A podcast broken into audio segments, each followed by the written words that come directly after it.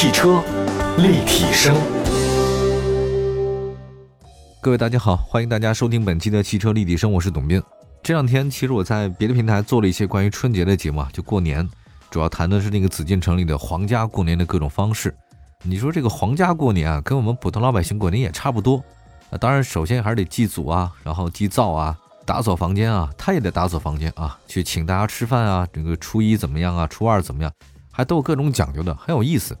呃，但有一个很好玩的现象，就是全国各地东南西北啊，每个地方的过年习俗都是不一样的，但是总有一个是一样的，就是穿新衣、穿新鞋啊，这个总取一个好彩头、吉利，这个还是非常重要的事儿。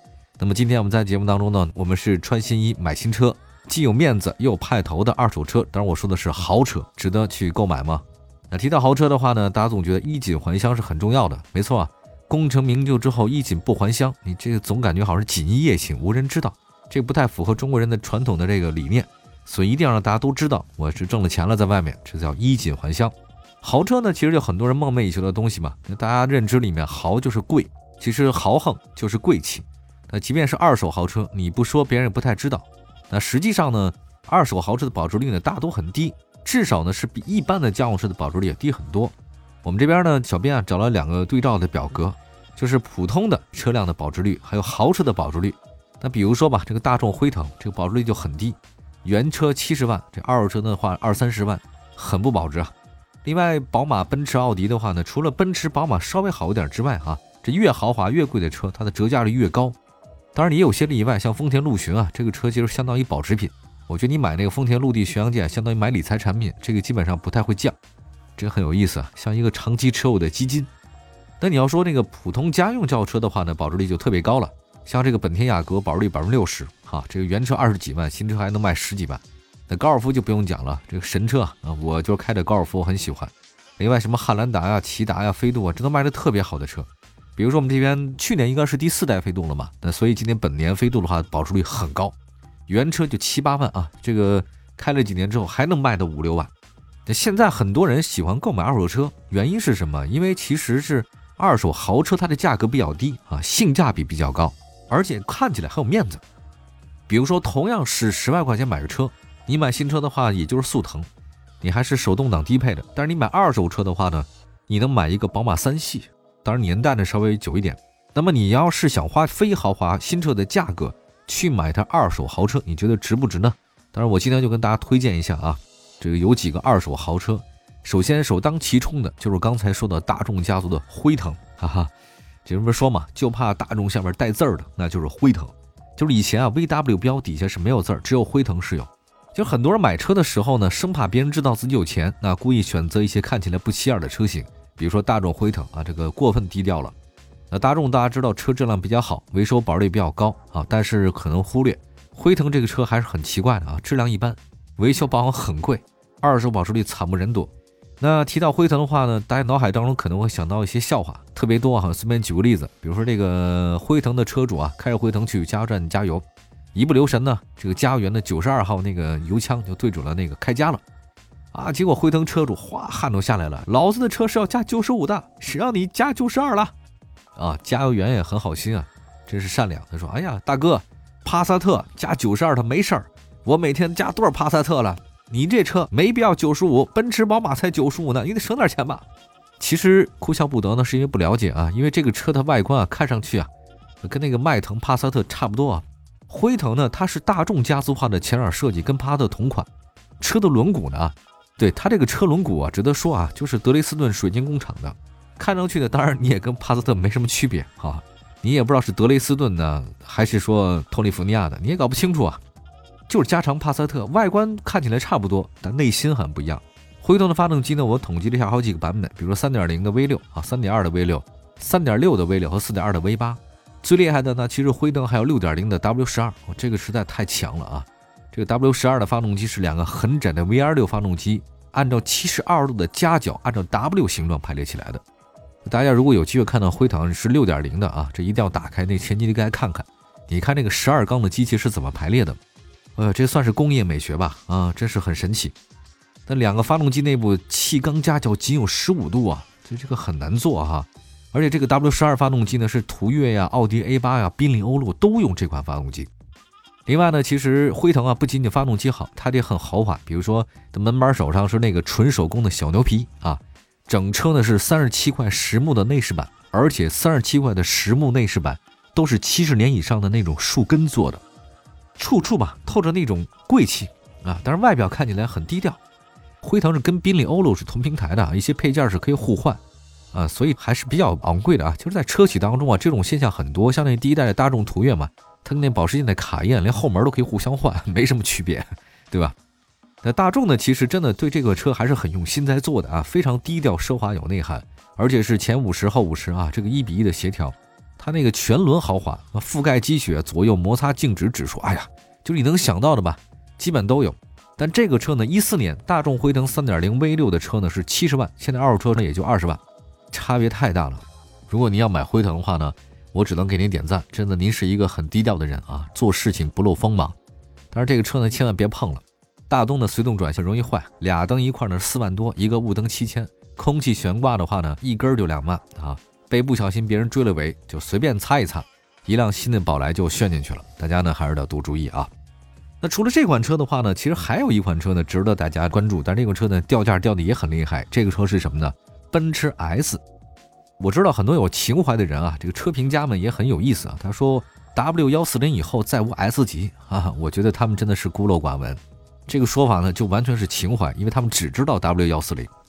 这 W 幺四零其实我们在节目中说过很多次了，它就是虎头奔啊。这个虎头奔是什么意思呢？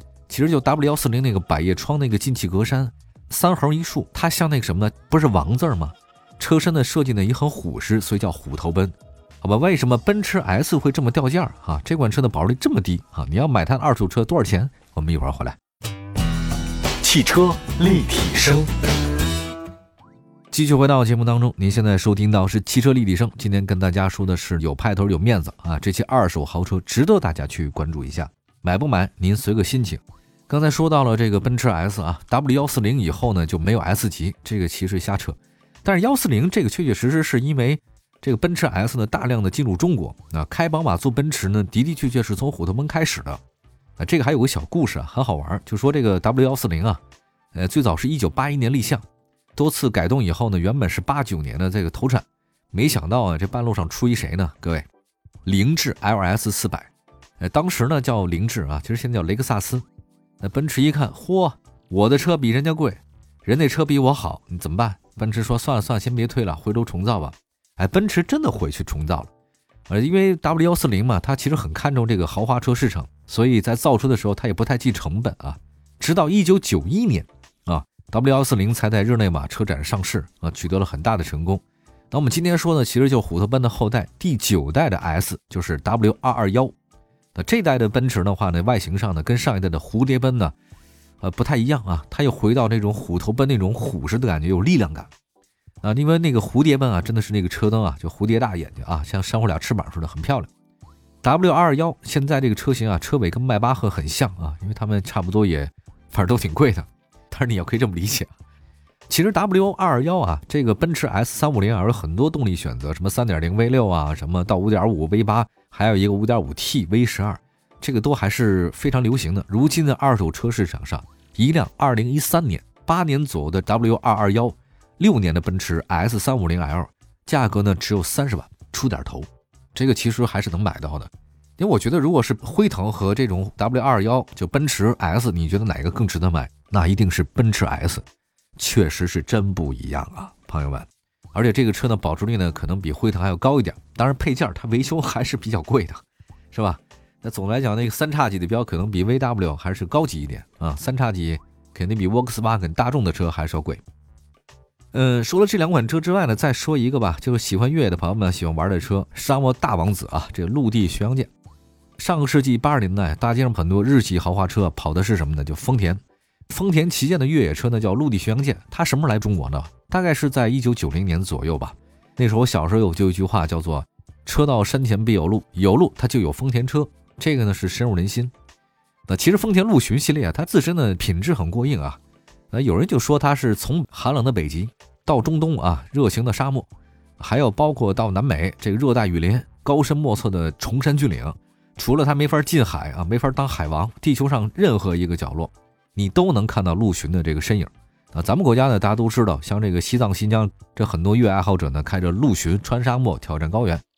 那其实陆巡啊，它的这个可靠性真的很强。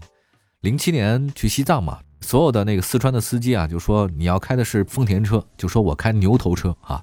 他把那个丰田那个标志 Toyota，其实象征是牛头，哈哈，牦牛。他认为这个车是很好的，的的确确是不错。啊，其实硬派越野车啊，这个陆巡呢，采用非承载式的车身结构。前悬架是双叉臂，后悬架是多连杆，整体桥非独立悬架，这就是一款越野车啊，非独立悬架，而且是全系的标配全时四驱。但是据说呢，它好像少一个中央差速器啊。不过呢，标配电子限滑，这个实际上呢，在你极端的道路条件下的话呢，陆巡的可靠性是很强的，比大多数的这个越野车还要好。而且这个车呢，据说啊，目前二手车的价格好坚挺啊，一零年。十几年的陆巡4.0 V 六的版本价格还是三十五到四十万，4.7 V 八的还要更贵，所以这款车的话呢，很多人说这就是基金理财，对吧？二零一零年陆巡代号是 LC 两百，就是 Land Cruiser，两种动力啊，4.0的 V 六，峰值扭矩三百七十六牛米，4.7的 V 八峰值扭矩四百一十牛米，还配备了五速自动变速器。我这车开起来真的，别看它十年的车啊，就是我跟大家讲，这个陆巡啊是越老越有味道。呃，陆巡啊，这呢和别的二手豪车最大差别是什么？其实二手豪车里面啊，最难的就是保值率啊。基本上我认为二手豪车里面保值率没有比这个更高的。这车是年头越久保值率越高，一辆十三年车龄的这二手陆巡，目前在市场里面还能卖到十好几万，就十七八还是有可能的啊。这看你的那个保养程度和车况，值得购买，值得购买。这车呢，你还能加九十二号的汽油啊，在一些这个油品不是很靠谱的地方。这车什么油都都能吃，怎么都能走，厉害吧？我们刚才说到是三款车啊，因为时间关系啊，没法说太多了。我们只是想跟大家说，二手车真的是一个很值得讨论的话题。嗯，我知道很多朋友们听到这期节目的话呢，心里打鼓啊。你说这二手豪车确实想买的很简单，花最少的钱撑最大的场面对吧？这就是我包下的鱼塘，我很厉害。但你真的买了一台车以后，其实还是有些丑话先说到前面啊，烦心的事儿可能比你想象的多。因为二手车，尤其是二手豪车，它的水很深啊。一般人啊，这个你狗刨都不会的话呢，你就别想什么蝶泳、自由泳了。但是二手豪车的话呢，有些地方的话，你得买那种认证，这个还是非常靠谱的。比如说，原来我一个朋友，呃，身边朋友买了一个二手九幺幺，据说是因为我那个哥们儿啊，他认识一个朋友，因为生意啊不太好做，那个周转起来有点困难，一时手短就抵押给别人了。车况嘛，当然你这种自己开的九幺幺，那肯定是很好的啊。知根知底的二手豪车实际上不太多，啊，一方面是车况，第二个，富二代们他们也不太珍惜开车啊，就净货车的，他们爱开，但是真不懂，呃，所以期待各位，就如果你这知根知底的二手豪车的话呢，还是相当值得大家去关注一下的啊，可以做做他的这个前期调查，包括一些什么查博士啊，查一查。我们在这边呢，还是提醒大家吧，如果是真的愿意去买二手豪车的话，如果你没有达到这个消费水平的话，你会很吃力的。呃，比如说换火花塞啊，普通车四缸是换四个，陆巡 V 八刚才我说到了换八个，这个还是保养中一小部分，所以各位千万不要冲动，对吧？哎呀，买得起咱也得过日子，千万别忘了，这汽车你买得起只是第一步，之后你还得用，尤其是二手豪车维修保养的话呢，真的让你出个小血啊，这是很有可能的。